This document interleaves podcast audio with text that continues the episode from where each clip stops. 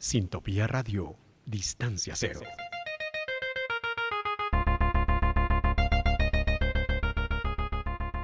Reciba el fin de semana bien informado, Con Rubik, choque informativo. donde las noticias son más fáciles de entender.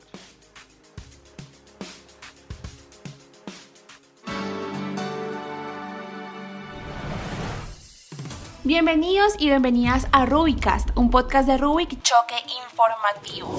Les contamos que estamos muy felices de encontrarnos nuevamente en este 2021 comenzando semestre con la mejor energía. Y por ello hoy traemos a ustedes nuestro especial del Día de la Radio que se titula La radio en nuestros tiempos como medio comunitario.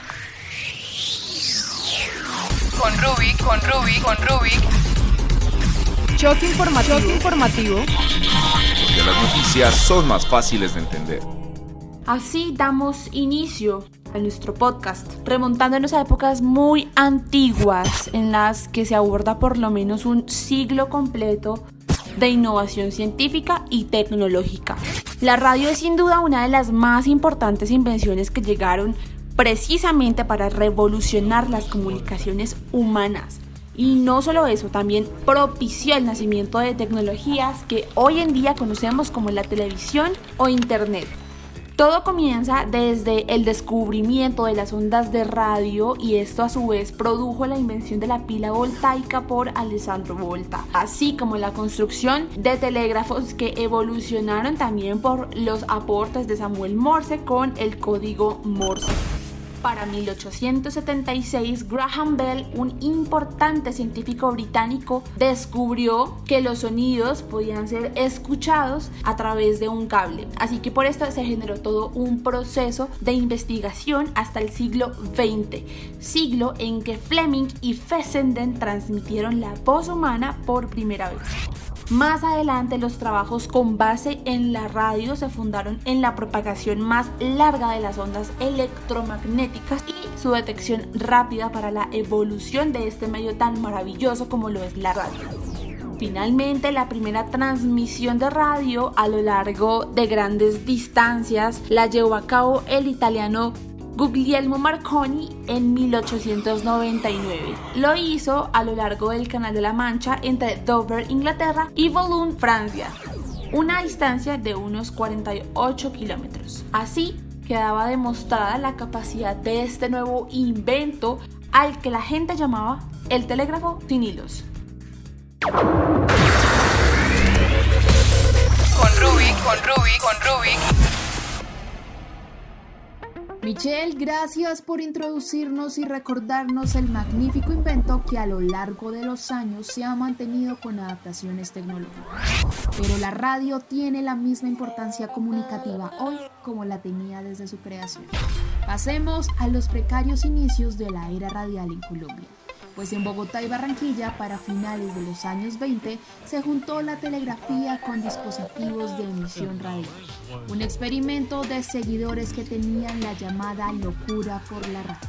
Sin embargo, los artefactos que se necesitaban para crear ondas de emisión y recepción solo se encontraban en Norteamérica y Europa pero gracias a encuentros de clubes de radioaficionados entre 1928 y 1929, Colombia iniciaría la nueva era de comunicación y la empresa Marconi Wireless ayudó a ello, trayendo la infraestructura y los implementos requeridos para el proceso de la radio en el país. Esto amenazó a la imprenta y los escritos, que eran los únicos medios para informar.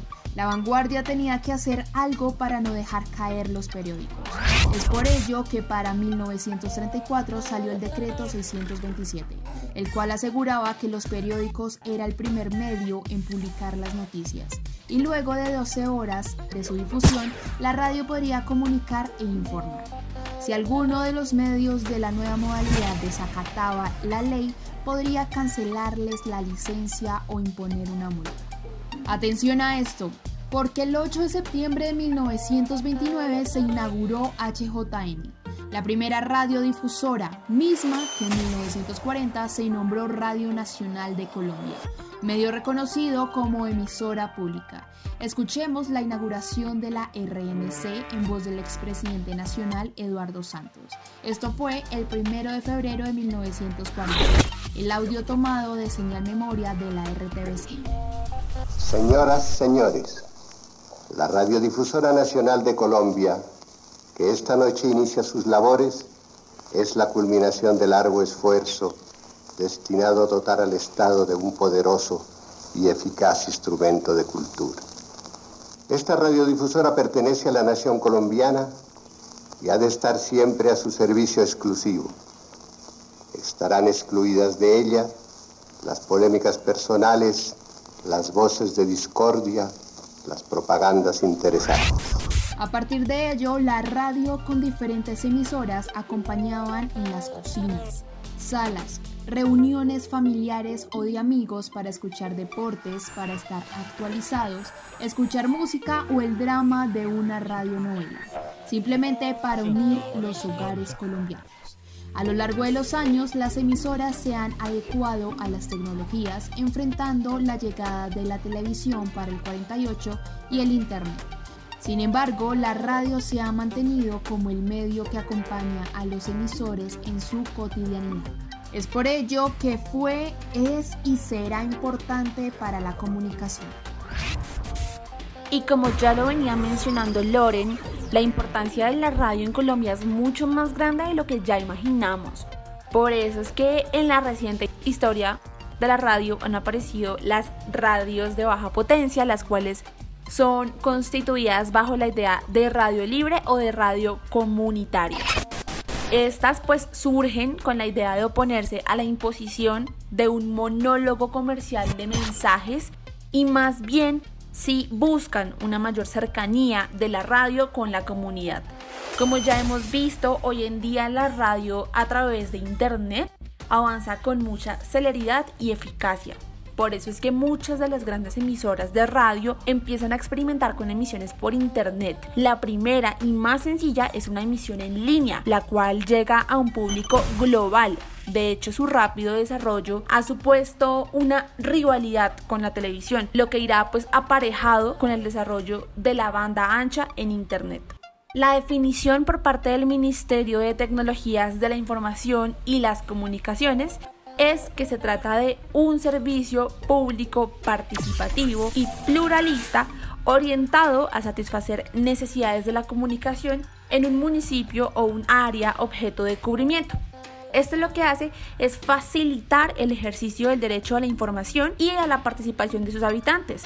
¿Cómo lo hace? Pues a través de programas radiales que promueven un desarrollo social, una convivencia pacífica, unos valores democráticos, una construcción de ciudadanía y un fortalecimiento muy arraigado con las identidades culturales y sociales.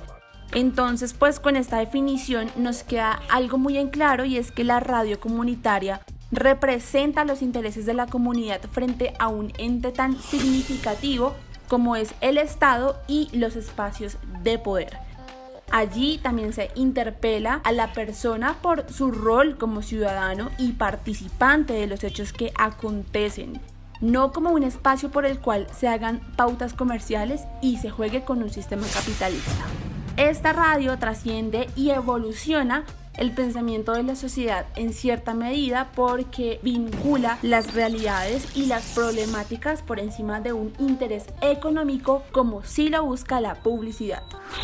Como lo dijo Michelle, las emisoras comunitarias han sido auge fundamental en la unión social sin intereses más allá de la participación juvenil para informar con seguridad, con libertad de prensa y de expresión, con ello unir a la comunidad. Sin embargo, las emisoras comunitarias son poco conocidas teniendo en cuenta que salen de lo comercial y lo convencional. Pero para conocer de cerca una emisora comunitaria en Bogotá, Rubit Cast se comunicó con Julián Bautista, director de Teusa Radio en la localidad de Teusaquillo. Julián, bienvenido a Rubikcast, un podcast de Rubik Choque Informativo. Para nosotros es gratificante su participación en este especial del Día Mundial de la Radio. Julián, ¿Cómo inició el proyecto de Teusa Radio como emisora comunitaria?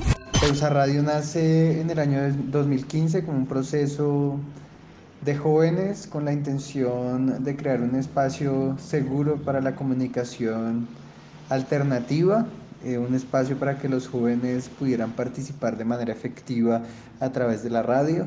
Nacimos en la Casa de la Participación de entonces de la localidad de Teifaquillo y desde entonces eh, hemos venido trabajando desde dos líneas de trabajo fuerte. La primera es la capacitación en radio y digamos procesos de formación en periodismo digital y como segunda la promoción de espacios de radio digital y de digamos de, de expresión a través de diferentes canales de internet para, para resaltar la riqueza artística, cultural y patrimonial de la localidad y, digamos de diferentes partes de Bogotá, así como visibilizar eh, las políticas o más bien eh, acompañar la movilización social y los movimientos sociales desde una comunicación libre, independiente y comunitaria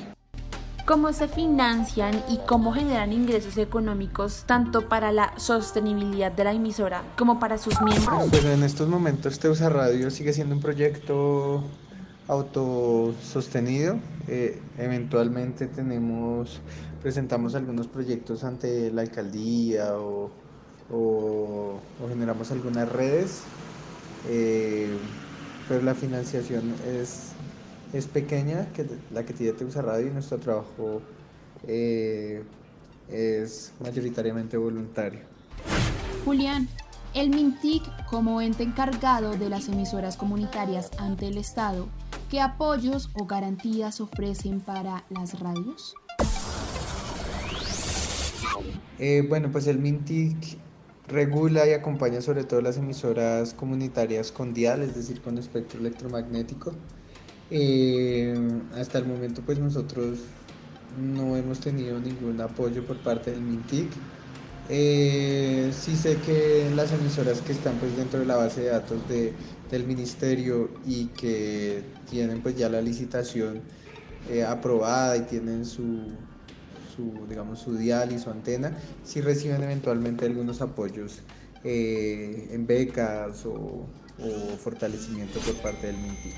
¿Han tenido algún tipo de censura o restricciones en la libertad de prensa? Si es así, ¿qué acciones han tomado? Pues digamos que los ataques más frontales a la libertad de, prensa creo que los hemos vivido en el cubrimiento de la movilización social por parte de la policía. Vemos siempre cómo la, la policía hostiga y persigue eh, la prensa alternativa que en, el caso especial de nosotros y nosotras nos encargamos de evidenciar los abusos de esta institución.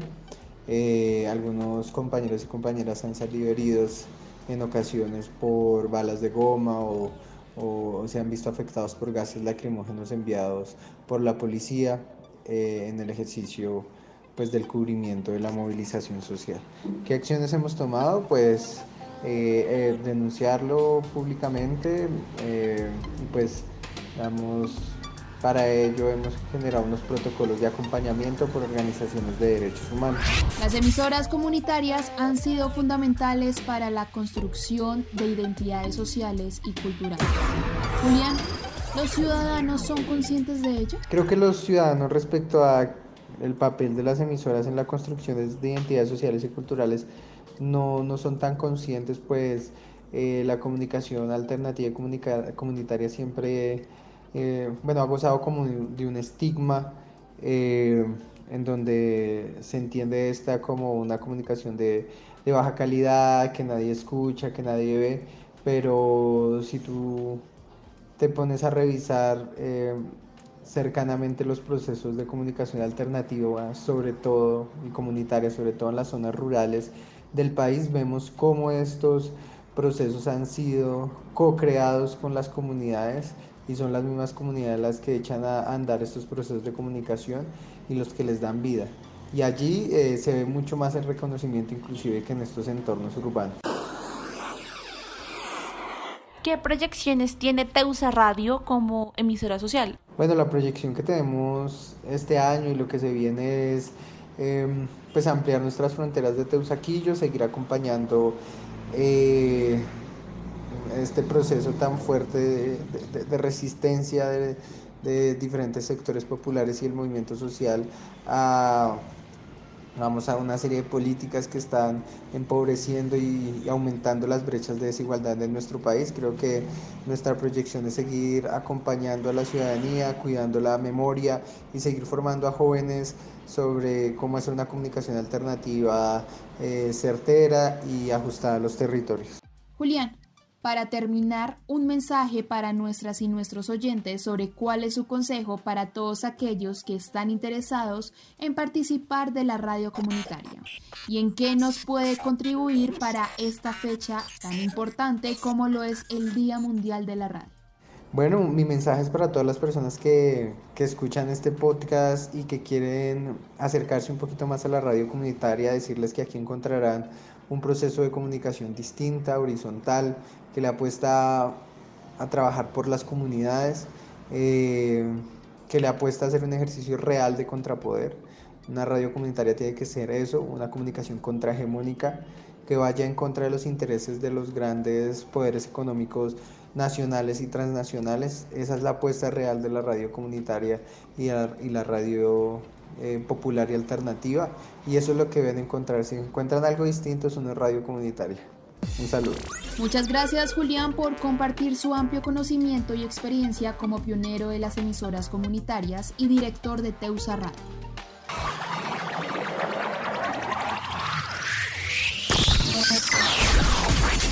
Esto fue todo en Rubitcast, en este especial del Día Mundial de la Radio.